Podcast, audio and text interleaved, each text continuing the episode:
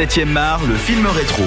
Et je dois avouer que c'est grâce à tes conseils, Patrick, que j'ai rattrapé ce grand classique de la science-fiction. Tu me disais à la sortie de Arrival, Premier Contact, qu'il y avait un vrai héritage et même un hommage au film Le jour où la Terre s'arrêta.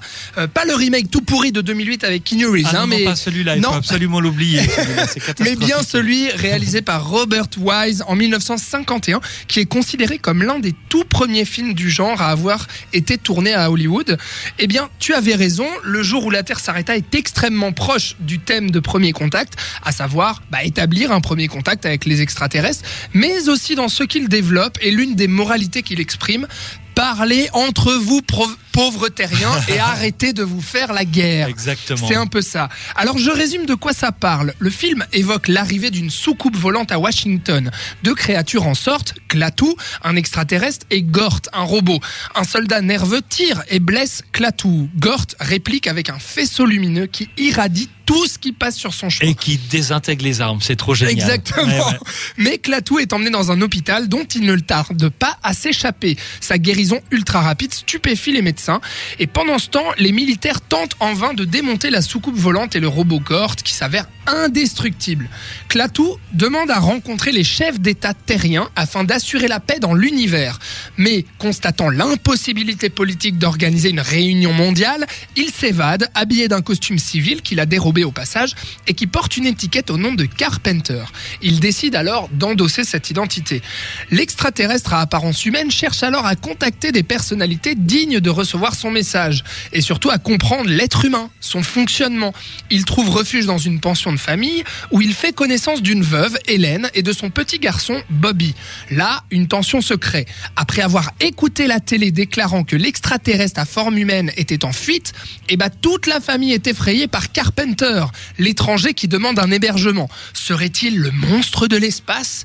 Ils en doutent directement, mais sans vraiment aborder le sujet tabou, essayant de se convaincre justement du contraire, par peur euh, que ce soit révélé. Le garçon, lui, est fasciné. L'extraterrestre aussi, d'ailleurs, puisqu'il trouvera en Bobby toute l'innocence d'un enfant. Lui et Bobby prennent ensuite contact avec un grand professeur. Carpenter lui dévoile sa vraie identité et l'avertit que l'accumulation des armes atomiques sur Terre pourrait inciter les extraterrestres à prendre les devants pour éliminer pardon, cette source potentielle de danger. Le professeur est d'accord pour relayer le message auprès de ses collègues, mais suggère à l'extraterrestre de donner une preuve tangible de ses pouvoirs pour se faire écouter. Entre temps, Hélène, tu me dis, tu me dis, on arrête de raconte raconter. pas tout, raconte si, pas moi, je, tout. moi, je trouve que c'est intéressant. Je pense qu'il n'y a pas vraiment de spoil, si tu veux. euh, Ah, le message, euh, ouais, non, non, mais euh, vas-y, vas-y. moi, parce que parce que je pense que c'est un, vieux film en Ouais. fait, donc du coup c'est pour ça aussi que je me permets de, de dévoiler un petit peu euh, ce qui se passe et notamment ce qui se passe à la fin, c'est que Klaatu bah, justement va montrer toute sa puissance extraterrestre en coupant tout le courant justement de, de, de, la, de la ville, Ouais. même du monde entier. Même il du me monde, semble. oui, oui, tout même le monde du monde, il n'y a plus d'électricité. À part euh, aux endroits stratégiques où il faut justement garder des hôpitaux pour faire du bien. et Exactement. Et, en essayant de rejoindre sa soucoupe volante, eh bien, il va se faire tirer dessus. Et en, en ayant avant prévenu Hélène déjà en lui révélant son identité, Hélène qui en doutait quand même au bout d'un moment hein, que Mhm. Carpenter serait Klaatu, bah Klaatu lui dit il faut absolument que tu empêches le robot de faire, enfin de détruire la planète parce que si je me fais tuer, s'il m'arrive du mal, eh bah je ne sais pas comment il va réagir. Et c'est là qu'il lui dit la formule Klaatu Barada Nikto, une formule qui est vraiment mais connue, Cultissime. mais cultissime du, du, du monde du cinéma. Alors si je vous raconte tout ça, c'est que le principal atout du film réside dans son scénario, son développement et les thèmes qu'il aborde. Donc pour moi, il était important de revenir dessus en détail. C'est très novateur pour l'époque. Hein. Rappelons le contexte de la guerre froide euh, quand même. Déjà en termes de science-fiction, d'abord comme cela. euh, comme la possibilité d'une visite extraterrestre, mais aussi sur le vouloir dire du film, la réflexion qu'il suscite, la philosophie sur la guerre, la paix, la colonisation, la condition humaine, le contact entre les hommes ou encore la peur de l'étranger. Et c'est d'ailleurs là qu'on rejoint un petit peu les thèmes de premier contact. Oui, exactement. En fait, le, le film, il est intéressant parce que justement, il y a, il y a ce- cette situation où tout d'un coup, l'homme est vu par une intelligence extraterrestre comme quelque chose de menaçant. Donc, du coup, euh, le message est de dire aux hommes Oh, vous allez vous calmer, sinon ça va mal se passer pour, pour vous. Tout Et on fait. a à travers ce robot, euh, quelque chose de, de, de surpuissant qui, qui est capable de Ah détruire ouais. La, la Terre s'il le veut. Et ce qui est intéressant en fait aussi, c'est qu'à l'époque, quand le film est sorti, on est en pleine guerre froide. Donc il y a justement une augmentation des armes nucléaires et le danger nucléaire est, très très présent. Et donc le, le film est très courageux Ouais. euh, par rapport à aborder et sujet, dénonce vraiment un vrai film qui, qui de dénonciation à l'époque où il est réalisé. C'est aussi considéré comme un des premiers films de science-fiction d'envergure du cinéma américain. C'est-à-dire tout d'un coup un film de science-fiction euh, avec des thèmes sérieux, avec un certain budget pour l'époque, et où tout d'un coup on écrit vraiment un scénario Ouais. euh, important euh, avec des thématiques sérieuses qui sont abordées dans le film.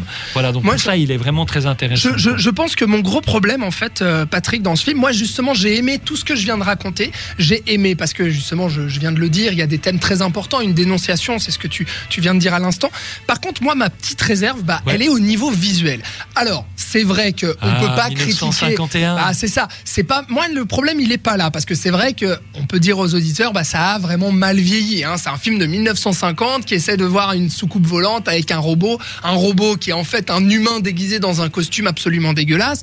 Bon, c'est l'époque. Mais moi, mon gros problème, c'est que pour moi, ce film, il manque cruellement de cinéma. C'est-à-dire que j'ai pas trouvé que la mise en scène avait vraiment quelque chose d'exaltant et elle est pour moi hyper plate. C'est-à-dire qu'on a la plupart du temps du champ contre champ entre les discussions, les différents dialogues entre l'extraterrestre et les humains. Et pour moi, on n'a rien vraiment en fait dans l'image. On n'a pas de vouloir dire exprimé par l'image. Pour moi, on n'a que les dialogues. C'est vrai que c'est vrai que le film il, il se- il repose beaucoup en fait sur le message qu'il veut transmettre. C'est C'est-à-dire c'est vraiment un film qui va reposer sur les relations, euh, un scénario peux- qui s'appuie sur les relations, sur euh, sur euh, sur le message à transmettre et ce genre de choses là. Tout à fait. Maintenant, ma- je comprends ta, ta, ta, ta réserve par rapport à ça. C'est vrai que c'est un film, c'est une époque aussi Oui, où, oui. où dans n'importe quel film, chose. il y a énormément de chants contre chants, de discussions. On, tourne énormément en studio et ce vrai. genre de choses-là qui fait que on arrive à quelque chose peut-être d'un petit peu figé ou, ou- ou peu, euh, peu exaltant au niveau de, de l'utilisation, je sais pas, de d'extérieur, etc. Il y a quand même quelque chose malgré tout qui fonctionne très bien, c'est le suspense.